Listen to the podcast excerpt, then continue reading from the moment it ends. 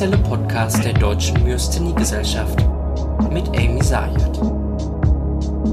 Hallo meine Lieben und herzlich willkommen zum Podcast der Deutschen Myasthenie-Gesellschaft. Ihr kennt das ja sicher. Ich zumindest kenne das richtig gut. Die gute alte launische Mitbewohnerin Myasthenie hat mal wieder ihre schlimmen fünf Minuten, dreimal die Viertelstunde, macht einem das Leben zur Hölle und der nächste Arzttermin ist noch meilenweit weg.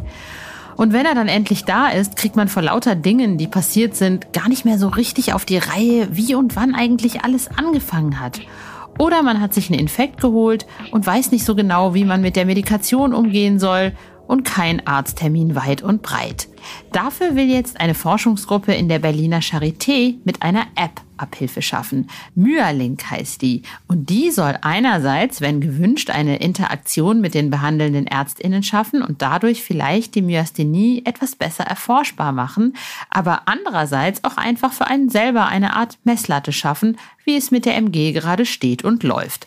Ich war in Berlin und habe mit zwei Ärztinnen gesprochen, die an der App Myalink arbeiten und versucht herauszufinden, was sie so kann und was an ihr nun eigentlich so besonders ist. Ich bin in der Charité Berlin-Mitte mit zwei Ärztinnen der Myasthenie-Ambulanz der Charité und die haben eine ganz, ganz tolle, spannende App entwickelt, über die ich heute reden will. Das ist einmal die Frau Dr. Sophie Lehnerer und die Frau, Maike Frau Dr. Maike Stein. Ja, ich bin Sophie Lehnerer, ich bin Fachärztin für Neurologie und schon ganz lang an der Charité und in unserer Arbeitsgruppe um Professor Meisel beschäftigen wir uns mit der Krankheit Myasthenia gravis, ich im Besonderen mit ähm, der Belastung durch die Erkrankung. Da haben ja auch ganz viele Patienten der Deutschen Myasthenie-Gesellschaft 2019 an einer großen Umfrage teilgehabt, die sehr spannende und aufschlussreiche Ergebnisse geliefert hat. Und nebenbei habe ich natürlich ein großes Interesse an digitalen Themen und da werden wir gleich noch mehr erzählen.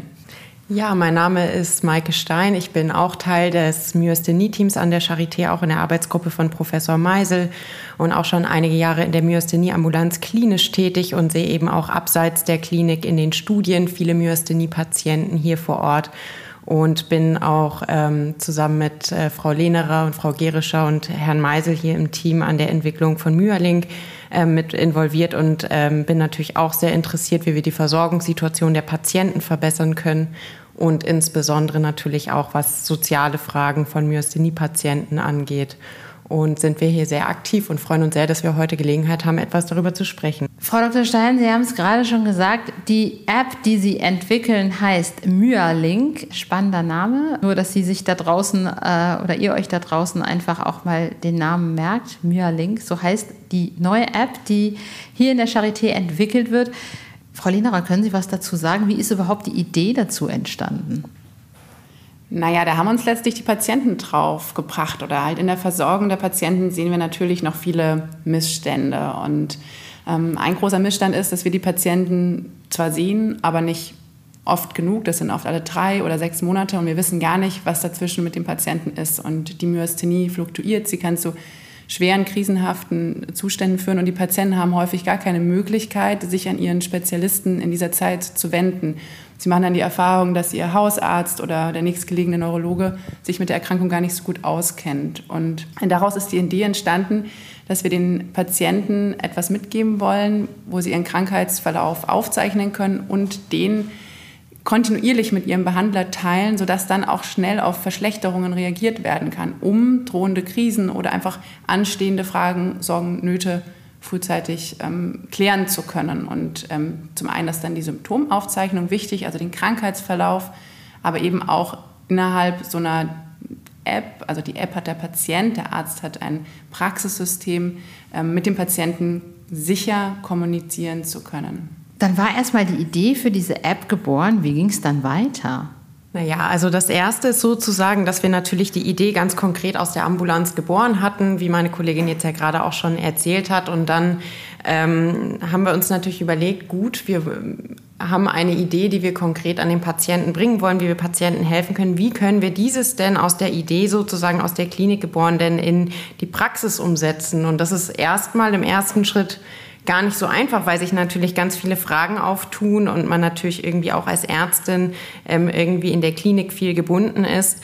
Aber so haben wir dann Schritt für Schritt. Ich bin dann erst im Verlauf auch etwas dann dazugekommen, ähm, die ersten Schritte formiert. Also konkret ähm, haben wir uns einen Softwarepartner gesucht, der auch schon viel Erfahrung in dem Bereich hat mit zertifizierten Medizinprodukten und eben sich auch gerade bei dem Telemonitoring, was ja auch ganz zentral sozusagen die Idee von Myerlink mit ist, da Expertise mit an Bord geholt.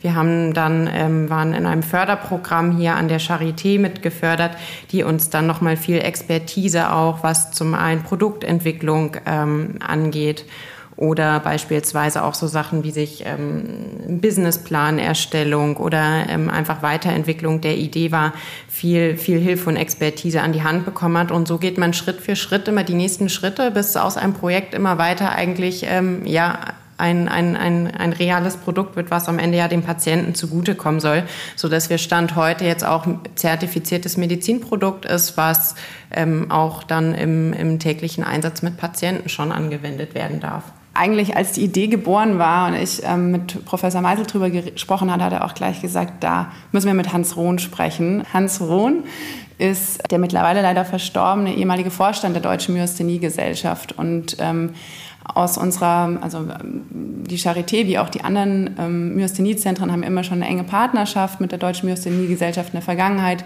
viele Projekte realisiert. Und da war einfach ganz klar, wir müssen die Patientenorganisation, die PatientInnen fragen, was, was halten sie von der Idee? Und das hat sich eigentlich fortgesetzt. Sprechen wir jeden Monat ähm, und interessieren uns sehr dafür, wie, das, wie die Entwicklung aus Patientenperspektive gesehen wird. Denn wir wollen ja am Ende ein Produkt haben, was von den PatientInnen genutzt wird und akzeptiert wird. Da komme ich auf jeden Fall gleich noch drauf. Aber ich frage mich jetzt erstmal, jetzt haben wir diese, die, diese Idee im Kopf, da haben wir jetzt Softwarepartner für gefunden. Jetzt haben Sie das auch schon sehr gut erklärt. Ne? Das ist erster, erster Gedanke, wie binden wir die PatientInnen mit ein? Was kann diese App? Also was bringt die mir als Patientin jetzt? Also ne, wenn ich jetzt Myalink, was soll ich damit? Also vielleicht so ein bisschen der Name suggeriert es ja auch schon etwas Mühe natürlich von der Myasthenie kommt und Link. Wir wollten ganz konkret die Patientinnen mit den Ärztinnen verbinden. Und uns war es dabei ganz wichtig, dass ähm, wir natürlich zum einen irgendwie die klinischen Verläufe, die wir sozusagen in der Ambulanz sehen, sind ja immer nur so punktuelle Ausschnitte, dass wir eigentlich die Patienten langfristig mit einer seltenen Erkrankung, die es ja ist, zum Teil überall verstreut in Deutschland wohnen, einfach insgesamt besser betreuen können und Patienten auch besser eingestellt sind. Das heißt, ähm, eigentlich ist die, die App patientenseitig modular aufgebaut. Also zum einen gibt es zum Beispiel sogenannte PROMS, Patient Related Outcome Measures, äh, mit denen Patienten sozusagen ihre Symptome ganz klassisch MGADL sagt ja bestimmt sehr vielen ähm, von ihnen etwas monitoren können. Und wenn sie möchten auch mit einer sicheren ähm, Verknüpfungsaktivierungslink sozusagen ihre medizinischen Daten mit ihrem jeweiligen Behandler, der sie dann auch kennt und betreut, ähm, teilen können, sodass auch wenn man sich nicht in der persönlichen Visite sieht, ähm, der, der, der, der Arzt oder die Ärztin dies einsehen kann und bei Bedarf eben auch Medikamentenanpassungen vornehmen kann, sofern sich vielleicht mal Symptome verschlechtern, um ganz wichtig für uns natürlich im besten Fall drohende Krisen abzuwenden. Das heißt, es gibt sozusagen eine Kommunikationsmöglichkeit, ähm, ein, ein, ein ähm, Patient Monitoring, was sich auch der Patient für sich selber sozusagen anschauen kann. Und die Lungenfunktion kann über ähm, ähm, Spirometer zum Beispiel erfasst werden, Schrittfunktion. Es gibt natürlich auch einen großen Informationsbereich. Das heißt, der behandelnde Mensch kann also gucken und sagen, äh, ich sehe gerade irgendwie, Ihre Lungenfunktion ist in den letzten zwei Wochen, drei Wochen echt bedenklich, machen Sie das und das. Also es gibt schon eine Möglichkeit, dass man sich auch austauscht sozusagen, oder? Absolut. Also ähm, die Daten können bei Bedarf mit dem Behandler geteilt werden und ähm, auch in Kontakt getreten werden, sollten mal zum Beispiel Fragen diesbezüglich aufkommen oder irgendwelche Anpassungen in der Therapie notwendig sein, die ja auch häufig ja meist zwischen den ähm, Sprechstundenterminen stattfinden. Das ist ja gerade Teil sozusagen dieser fluktuierenden Erkrankung und genau da wollen wir eigentlich mit Myerlink ansetzen. Kann, kann, das auch dazu führen, dass dann sozusagen die, ähm, die Sprechstunden viel fokussierter sind? Weil ich meine, wenn ich mir als behandelnde Ärztin irgendwie angeguckt habe, da ist die, die letzten drei Monaten die Fluktuation so und so und so gewesen, das und das und das ist passiert, mm, mm, mm, dann weiß ich vielleicht auch ähm, beim nächsten Termin, worauf ich achten muss. Kann das sein?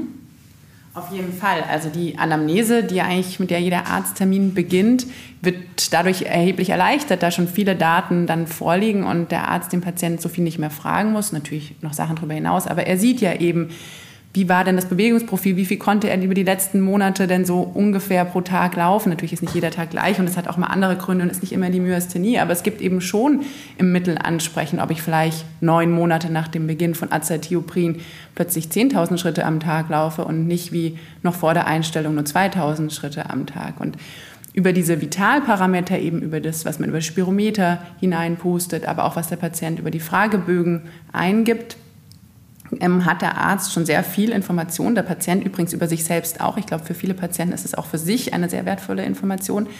Und in der App ist ein Medikationsplan. Der Patient wird auch an seine Medikamente erinnert. Und diesen Medikationsplan ähm, kann der Arzt sowohl aus der Ferne als auch dann eben in der Sprechstunde anpassen. Diesen Medikationsplan kann er auch als diesen bundeseinheitlichen Medikationsplan ausgeben und zum Beispiel ähm, dann seinem Hausarzt und anderen Ärzten, die ja auch mit eingebunden werden sollen, ähm, weiterreichen. Es sollen ja auch unbedingt auch andere Medikamente in diesem Medikationsplan erfasst sein, die der Patient außerhalb der Myasthenie noch nimmt. Das ist ja ein ganz wichtiges Thema, da Nebenwirkungen zum Beispiel zu sehen. Und in der App wollen wir dem Patienten auch Infomaterial über die Erkrankung anbieten, ähm, dass er sich informieren kann und vielleicht auch auf diese Weise Antworten auf Fragen findet. Ich brauche so ein, so ein Erinnerungsdings da. Also das ist was für mich. Äh, nimm dein Zeug, Chaosnudel. So, ehrlich, ich vergesse so oft irgendwas zu schlucken. Das ist unfassbar. Echt grauenvoll. Und ich merke es dann, wenn es mir schlechter geht. Oh shit, ja, stimmt, da war was, du hast was vergessen. Was ich mir halt auch vorstellen kann, ist, dass ja, dass jeder Patient, nicht nur jede Myasthenie anders ist, sondern auch jeder Patient. Also äh, es gibt Patienten, die sind total sportlich, die gehen irgendwie jeden Tag wandern oder so oder müssen, halt, müssen vielleicht auch zur Arbeit laufen oder ähnliches. Und es gibt total faule Patienten. Und zum Beispiel, wenn ich jetzt an mich selbst denke, meine Arbeitstage sind vollkommen also variierend und äh, als Selbstständige gibt es Tage, da, da sitze ich den ganzen Tag vor meinem blöden Rechner rum und dann gibt es Tage, da renne ich den ganzen Tag in der Gegend rum. Das heißt, wie kann man dann da eigentlich äh, eine anständige Auswertung machen? Also ähm, das, das ähm, Schöne sozusagen daran ist erstmal, dass man das total individuell auf Patienten einstellen kann. Also der Behandler kann zum Beispiel ganz individuelle Abfragefrequenzen, zum Beispiel dieser Proms für den Patienten einstellen und ihm zuweisen, sodass eben wir das zum Beispiel an den MGFA oder an anderen Werten oder eben ganz individuell einstellen können. Das heißt, es gibt jetzt nicht ein Schema F, was sozusagen dem Patienten in der App vorgegeben wird, sondern das ist anpassbar. Und ich glaube, ein ganz anderer wichtiger Punkt ist, ähm, dass man nicht nur auf individueller Ebene wir sozusagen das denken, sondern dass wir natürlich auch ein wissenschaftliches Interesse haben.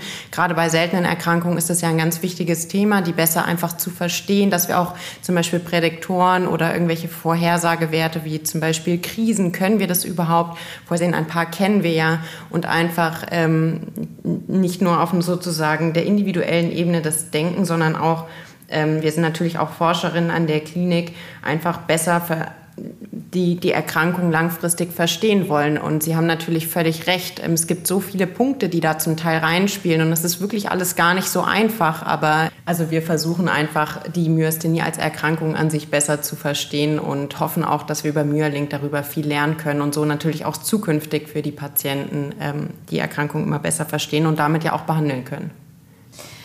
Wie weit sind wir denn jetzt? Also Sie sagen, die wird schon angewendet. Also die, die gibt es schon. Kann man die sich runterladen? Ist das noch eine Studienphase? Wo sind wir jetzt?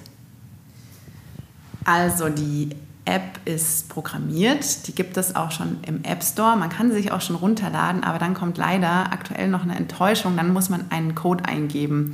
Und äh, dieser Code, ähm, den haben aktuell nur ein paar Testpatienten. Ähm, das hängt mit regulatorischen aus regulatorischen Gründen sozusagen so letztlich auch aus, wer finanziert das Ganze. Da sind wir schon seit vielen Jahren mit den Krankenkassen in Gesprächen, wollen da auch gemeinsame Projekte starten, aber letztlich muss eine technische Entwicklung, die auch sehr, sehr teuer ist, in Zukunft natürlich irgendwie refinanziert werden. Was wir jetzt konkret machen, ähm, wir haben das positive Ethikvotum, die erste Studie damit durchzuführen. Darüber können wir natürlich oder können hoffentlich nachweisen, dass dies eine Verbesserung der Versorgung bedeutet, um dann eben weitere Schritte in den Diskussionen mit den Krankenkassen zu gehen. Und ähm, jetzt sind wir auch in einer neuen Situation, dass viele neue Medikamente auf den Markt kommen werden, vermutlich, oder auch gerade kommen. Und die müssen wir besser verstehen. Wir kennen natürlich Studien zu diesen Präparaten, aber wir wissen noch nicht, wie das wirklich dann so im wirklichen Leben, im Real World aussieht. Und ähm, hier kann uns eben, können uns solche Daten, die wir wirklich von zu Hause aus erhoben werden, im ganz natürlichen Umfeld, ähm, auch weiterhelfen. Das heißt, da ist die Möglichkeit, ähm, auch hierüber vielleicht eine Finanzierung zu generieren. Und das dann ist unser, schon unser kurzfristiges Ziel. Kurzfristig meine ich jetzt so hoffentlich im nächsten Jahr, dass ähm, allen Myasthenie-Patientinnen in Deutschland die App zur Verfügung zu stellen. Wenn ich, wenn alle da draußen oder wenn irgendwer da draußen gerne auch so einen Code haben will und an so einer Studie mitmachen will, geht das noch oder ist jetzt leider erstmal die Tür dicht, bis die dann für alle zugänglich ist? Für die erste Studie führen wir gerade schon eine Liste von Interessierten. Ähm, man kann sich bei uns über die Website www.myalink.de über das Kontaktformular jederzeit bei uns melden. Ähm, wir schreiben eben alle Studieninteressierten auf. Die erste Studie wird nur in der Charité stattfinden, aber dann sind weitere multizentrische Studien geplant und ähm, wir hoffen eben auch, dass möglichst bald ohne den Studienrahmen das den Patientinnen schon zur Verfügung stellen zu können. Da sind wir gerade in ganz spannenden Gesprächen und Verhandlungen. Da will ich jetzt auch nicht zu viel vorwegnehmen, aber wir informieren auf jeden Fall in unserer Website darüber und wir sind mindestens so aufgeregt wie die Patientinnen. Dass, äh, und es ist einfach unser großer Wunsch und unser, unser, ja, und unser Engagement und unsere Motivation seit vielen Jahren und wir haben auch viel Freizeit reingesteckt, dass ähm, wir das realisieren. Also Sie können sich darauf verlassen, dass wir da alles für geben, dass es die Patientinnen bald haben, die App, und sind dann natürlich auf Feedback gespannt, denn das ist ja so ein digitales Produkt, ist ja nichts, ähm, was ich nicht weiterentwickeln kann oder wird. Im Gegenteil, ähm, es wird natürlich dann auch noch Versionen 2.0 und 3.0 geben und ähm, da sind wir auch über jedes Feedback ähm, gespannt. Gibt es nur für Apple oder gibt es das auch für Android? Weil das ist die Frage, die immer auftaucht. Gibt es nur für Apple? Gibt es das nur für Android? Von daher gibt es für beide oder erstmal nur für eins oder? Für beide natürlich. Sehr gut. Frage zur Barrierefreiheit. Für mich natürlich besonders wichtig, ähm, weil ich geburtsblind bin, aber ich kann mir auch vorstellen, dass es ganz viele PatientInnen gibt, für die ist das auch genauso wichtig, auch Leute mit Naptosis oder so, die vielleicht auch dann auf, auf Screenreader zurückgreifen oder es gibt ja auch Leute, die können sich haben Probleme mit der Gestik oder was auch immer. Ähm, wird auf sowas geachtet? Ich kann das immer nur mit auf den Weg geben. Bitte, bitte, bitte, bitte achtet auf die Barrierefreiheit. Ja, das ist ein großes Thema, über das wir auch schon viel gesprochen haben. Natürlich fällt einem da die Ptosis ein, aber Doppelbilder oder zumindest verschwommen sehen. Das ist im ersten Schritt kann man natürlich relativ einfach die Schrift größer machen. Ähm, das ist jetzt ehrlich gesagt das Erste, was im konkreten Schrift die Barrierefreiheit bedeutet. Das Weitere steht auf der Agenda, aber es sind ja letztlich immer Entwicklungsschritte, die in so eine App einfließen müssen und auch was kosten. Und das ist immer so wahnsinnig schwierig zu priorisieren. Und ähm, da sind wir auf jeden Fall dran und wird auch kommen, aber in der ersten Version liegt da noch nicht ganz der Fokus drauf. Ab wann soll es denn losgehen? Ab wann können wir uns denn drauf freuen? Wann mögen, können denn vielleicht dann auch alle Zentren mitmachen? Also es ist jetzt natürlich ganz schwierig, ein Datum zu nennen, weil wir in aktuellen Verhandlungen stehen. Ähm, wir hoffen sehr im nächsten Jahr und ich bin da mal ganz optimistisch. Das hoffen wir mal mit.